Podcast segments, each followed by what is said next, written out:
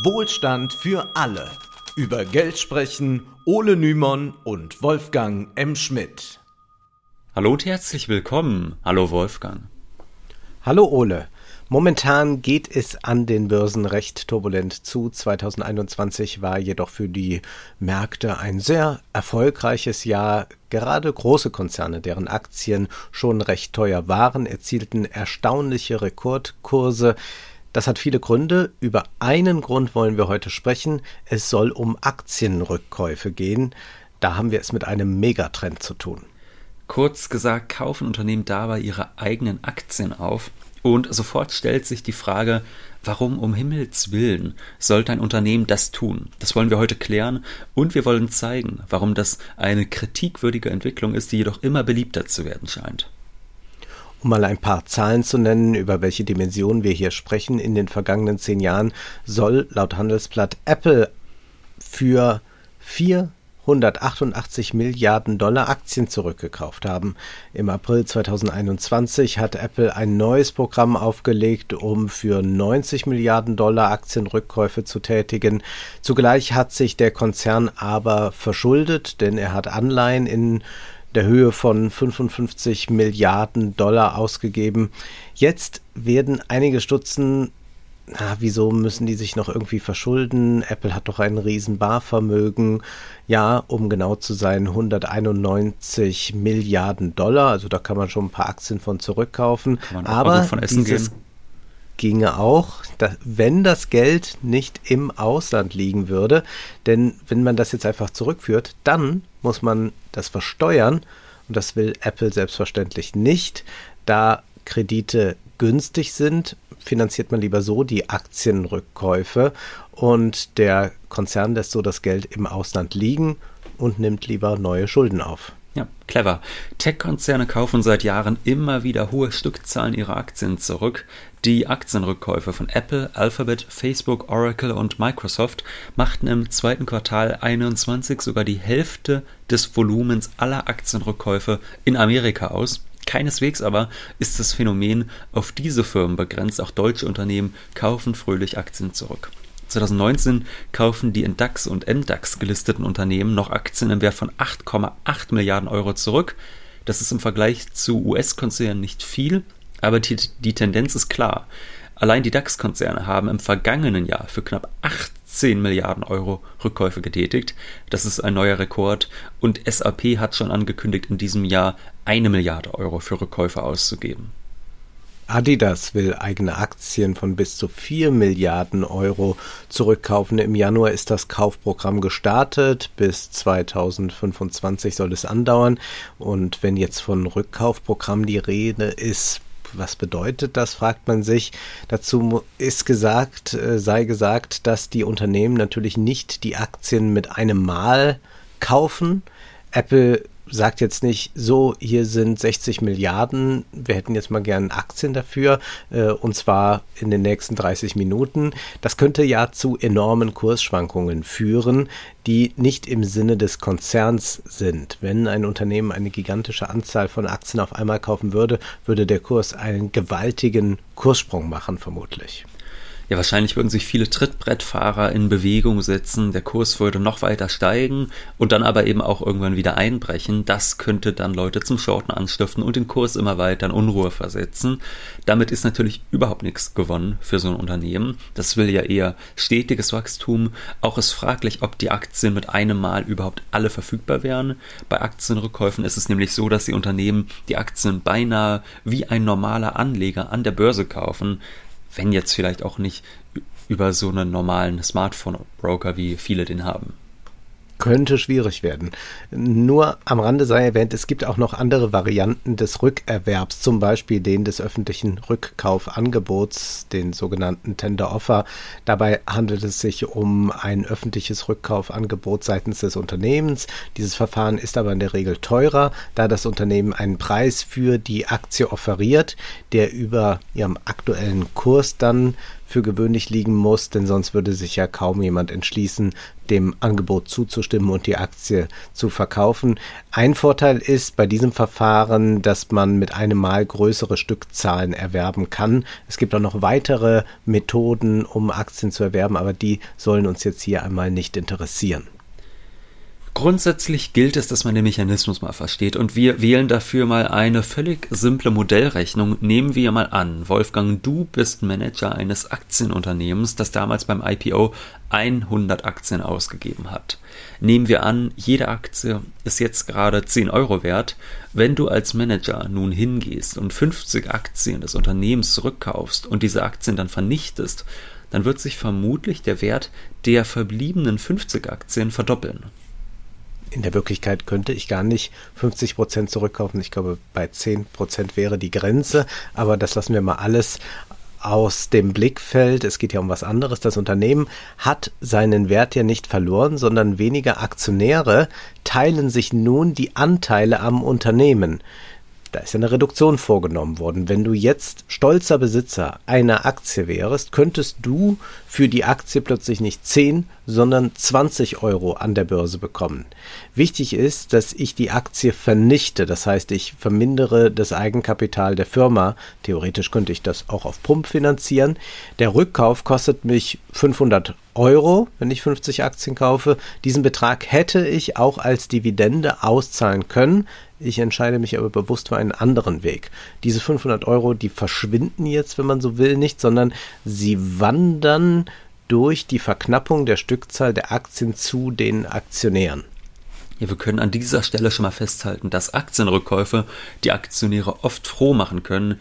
Wenn ein Unternehmen erfolgreich ist, dann kann es aus dem Barvermögen oder über Neuschulden Aktien zurückkaufen, sodass der Aktienkurs steigt. Sollte das Unternehmen im nächsten Jahr wieder erfolgreich sein und eine ordentliche Dividende auszahlen wollen, profitieren die verbliebenen Aktionäre erneut, weil diese nun auf die verbliebenen 50 Aktien ausgezahlt wird und nicht mehr auf 100. Da wird also auch die Dividende verdoppelt. Jetzt werden manche einwenden, das Unternehmen hat doch auch andere Möglichkeiten, die Aktionäre entsprechend zu beteiligen am Erfolg des Unternehmens, zum Beispiel durch die Auszahlung von höheren Dividenden. Das ist aber vielen Aktionären, gerade den Großaktionären, wir reden ja jetzt immer äh, von Börse und denken so an Leute, die äh, zehn Aktien wo haben, aber da, das ist natürlich ein verschwindend geringer Anteil. Aber vielen Aktionären ist das gar nicht recht, dass jetzt da hohe Dividenden direkt ausgezahlt werden, denn dann fallen sofort Steuern an zum Beispiel 25 Prozent in Deutschland. Wenn sich deine Aktie im Wert aber nur verdoppelt und du sie im Depot liegen lässt, dann passiert ja erst einmal gar nichts. Da greift ja jetzt nicht das Finanzamt drauf zu. Erst beim Verkauf musst du dann die Abgeltungssteuer entrichten. Ja, wichtig ist, in diesem beschriebenen Fall werden Aktien eingezogen, um die Stückzahl zu verknappen und damit den Wert der übrigen Aktien zu steigern. Die zurückgekauften Aktien werden also nicht etwa an die Mitarbeiter des Unternehmens verteilt. Das ist zwar theoretisch auch möglich, allerdings kommt der zuvor skizzierte Fall wesentlich häufiger vor, dass das eben nicht an die Unterne äh, Mitarbeiter des Unternehmens verteilt wird. Warum entscheidet denn das Management sich eigentlich dazu, Aktien zu kaufen, um sie zu vernichten? Wir haben in Folge 22 schon über den Shareholder Value Ansatz gesprochen. Kurz gesagt geht es dabei darum, dass das Management eines Aktienunternehmens einzig den Aktionären verpflichtet ist. Der CEO soll für einen möglichst hohen Aktienkurs und satte Dividenden sorgen.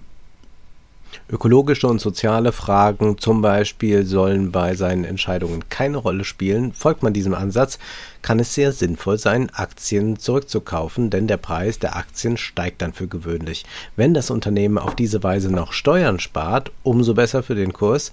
Ob diese Strategie allerdings langfristig die Aktionäre glücklich macht, ist fraglich. Auf die Probleme kommen wir noch zu sprechen. Welche Gründe kann es aber noch geben für solche Geschäfte? Das Management, das profitiert oft doppelt. Erstens erhöhen sich ihre Boni, denn oftmals sind die Boni, die sie bekommen, an den Börsenwert des Unternehmens gekoppelt. Und zweitens, oftmals besitzen sie auch selbst Aktien an den Unternehmen, die sie leiten.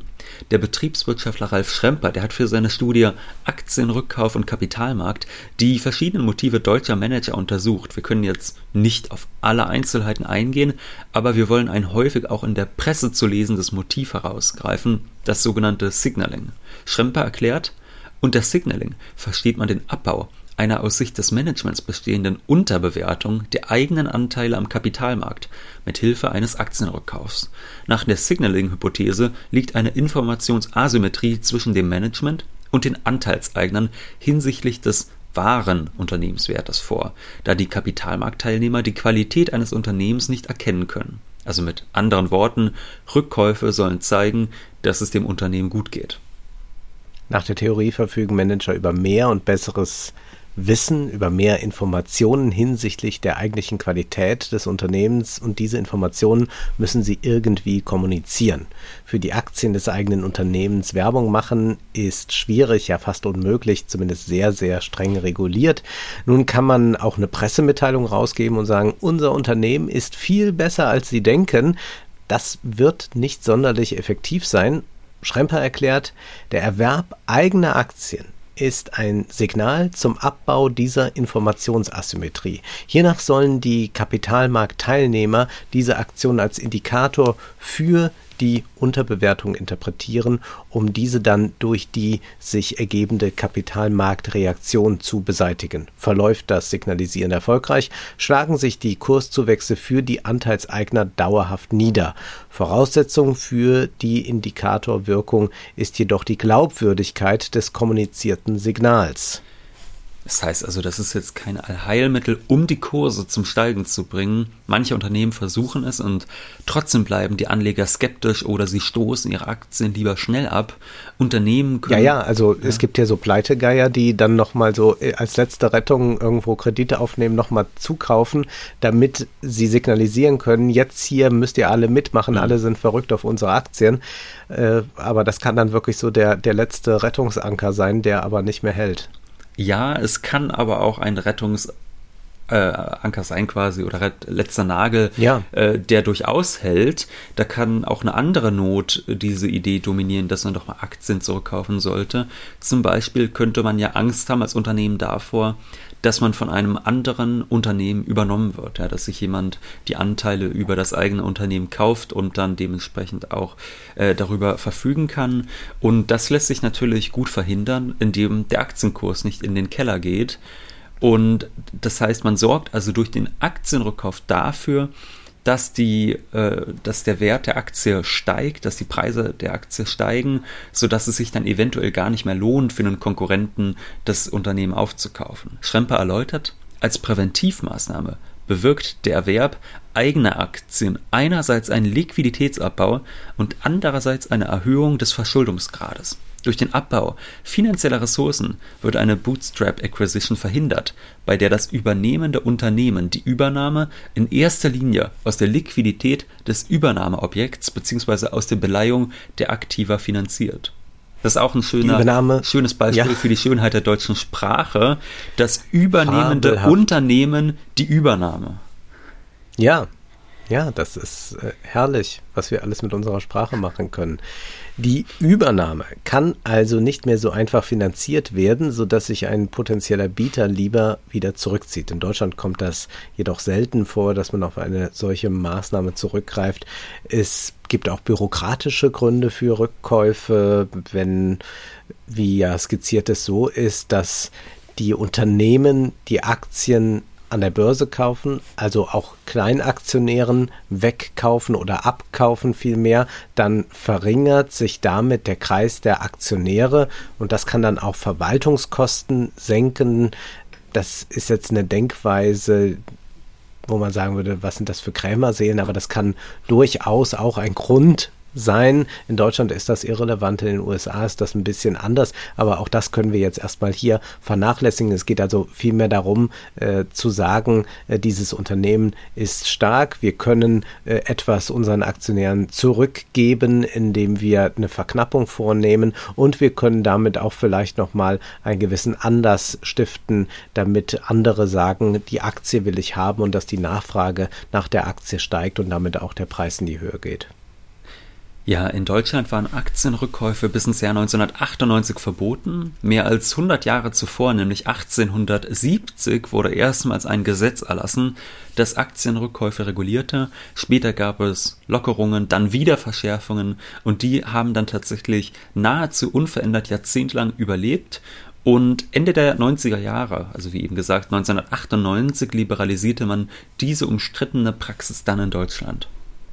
Wir haben es also mit einem politischen Schritt zu tun, der diese Form des Aktienhandels ermöglichte, was natürlich zugleich bedeutet, dass dies wieder rückgängig gemacht werden könnte. In den USA gibt es unter der Federführung von Bernie Sanders und Chuck Schumer Bestrebungen, Aktienrückkäufe zu verbieten, wenn diese nicht dazu dienen, die Aktien den Mitarbeitern zu geben. Und genau das geschieht ja selten. Also zwar gibt es das, dass Mitarbeiter im Laufe der Jahre äh, als Bonus immer wieder Aktien oder so bekommen, aber hier geht es ja um ganz andere Maßstäbe und Dimensionen.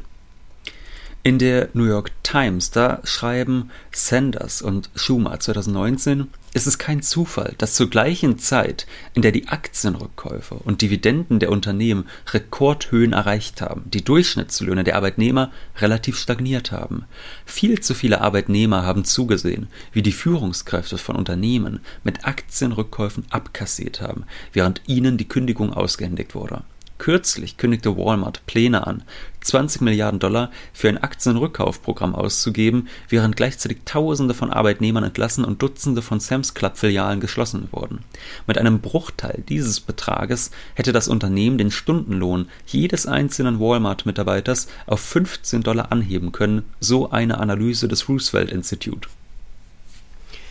Noch ist aus der Forderung keine Realpolitik geworden und die Chancen stehen, sagen wir mal, schlecht, da Joe Biden Mühe hat, gegenüber dem Establishment in seiner eigenen Partei minimal sozialstaatliche Reformen und Besteuerung von Superreichen durchzuboxen. Wenn er jetzt gegen Aktienrückkäufe ein Gesetz auf den Weg bringen würde, könnte er mit noch mehr Widerstand rechnen. Immerhin will Biden die Aktienrückkäufe besteuern. Biden setzt aktuell auf eine 1% Steuer des Volumens Volumens der getätigten Aktienrückkäufe. Man sprach auch mal von 2%, hat das jetzt nochmal reduziert.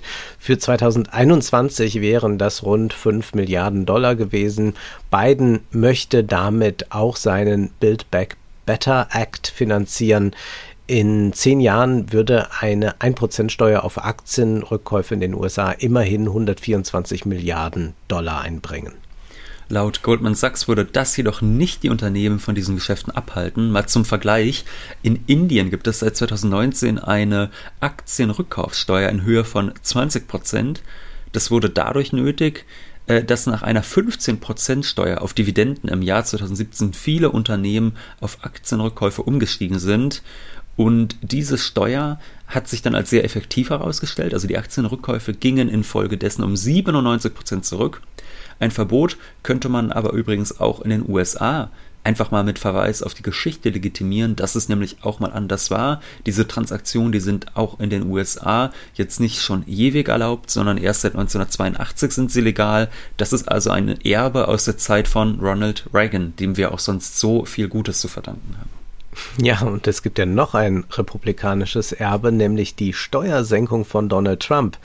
Nachdem Trump dann ab 2018 die Unternehmenssteuer von 35 Prozent auf 21 Prozent gesenkt hat, da war ja bei den Unternehmen eine ausgelassene Stimmung. Man hat sich auch ein bisschen zurückgehalten mit Trump-Kritik. Die US-Regierung hatte dann aber natürlich weniger Einnahmen und die staatliche Verschuldung nahm, wie wir wissen, zu. Von 2017 bis zwei, äh, auf 2018 sind die Aktienrückkäufe dann aber ordentlich gestiegen um 287 Milliarden Dollar.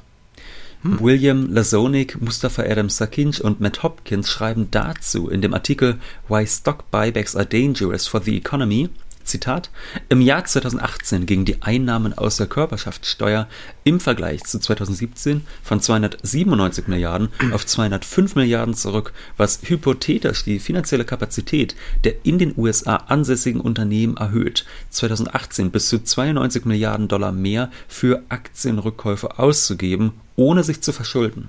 Da das Gesamtdefizit der Bundesregierung um 114 Milliarden Dollar gestiegen ist, können wir, wiederum hypothetisch, 92 Milliarden Dollar dieser zusätzlichen Staatsverschuldung als Geschenk der steuerzahlenden Haushalte an die Unternehmen betrachten, damit diese noch mehr Aktienrückkäufe schuldenfrei tätigen können, wodurch die Schuldenlast der Aktienrückkäufe von den Unternehmen auf die Steuerzahler verlagert wird.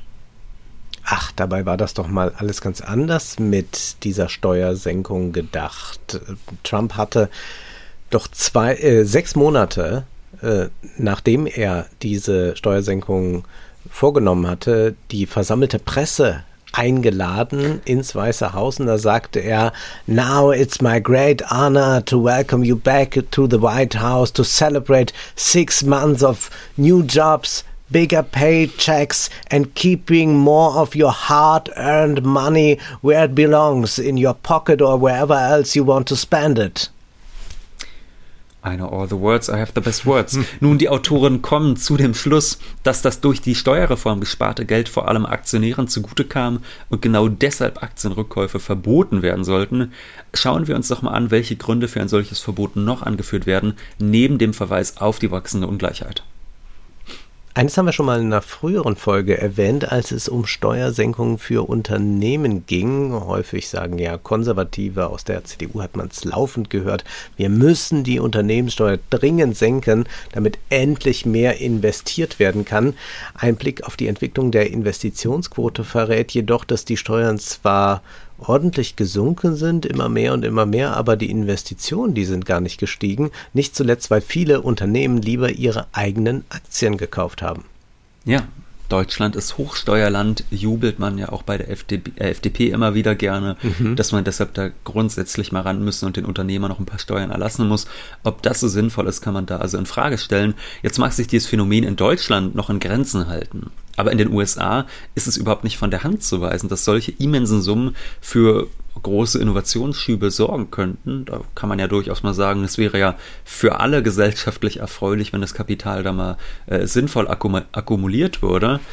Und manche entgegnen dann darauf hin, dass durch den Rückkauf die Aktien am Wert steigen und dadurch die Anleger mehr Geld haben, sodass die dann ja auch mehr konsumieren können und dann muss ja wieder mehr investiert werden und so weiter. Aber da beißt sich die Katze dann doch ein bisschen in den Schwanz bei dieser Argumentation. Denn, also erstmal, zunächst sind die Aktien ja nur mehr wert und erst wenn man sie mhm. verkauft, mhm. dann erhält man diesen Wert auch. Und vor allem dürfen wir auch nicht vergessen, das ist ja de facto gar nicht so, wenn Leute dann so spekulative Gewinne machen, dass sie dann sagen, ach prima, äh, da kaufe ich mir jetzt mal ist jetzt völlig egal, ob was Gutes zu essen oder ein Motorboot von, äh, sondern de facto ja. wird es ja im Regelfall dann nochmal reinvestiert äh, in Aktien und zwar nicht so, dass man sagt, oh, das ist ein IPO und da finanziere ich quasi einem Unternehmen äh, die neu herausgegebenen Aktien, sodass da tatsächlich auch nochmal durch investiert werden könnte, sondern im Regelfall wird es ja auf den Sekundärmärkten dann einfach nur hin und her geschoben. Ja, ja, es ist so der Glaube, als würde dann dieses Geld da in die ja. ganz tolle Forschung fließen und dann entstehen die Windräder wie von selbst und, und, und. Apple hat in den vergangenen zehn Jahren nur 233 Milliarden Dollar für Forschung, Entwicklung und so weiter ausgegeben. Das heißt, etwa doppelt so viel gab Apple für Rückkäufe aus dieses Geld hätte man auch in Investitionen, in, äh, in Innovationen stecken können. Jetzt kann man im Falle dieses Konzerns ja sicherlich festhalten, er ist immer noch relativ innovativ, aber man kann auch in der jüngeren Geschichte sehen, dass eine zu starke Konzentration auf Rückkäufe und auf den Shareholder Value zum Fiasko führen können. Motorola, Nokia, BlackBerry waren alle mal gut an, aufgestellt, angesehene Marken. Die haben aber dann irgendwie diese Entwicklung des Smartphones so ziemlich verschlafen. Lieber kauften die Unternehmen fröhlich ihre eigenen Aktien und für eine Weile genügte dies, um an der Börse noch steigende Kurse zu erzielen. Dann aber bemerkten plötzlich die Anleger und Investoren, da tut sich ja realwirtschaftlich gar nichts mehr. Das Unternehmen geht eigentlich den Bach runter und dann stürzen auch die Kurse der Unternehmen ein. Im Jahr 2000 war die Nokia-Aktie zehnmal mehr wert als jetzt.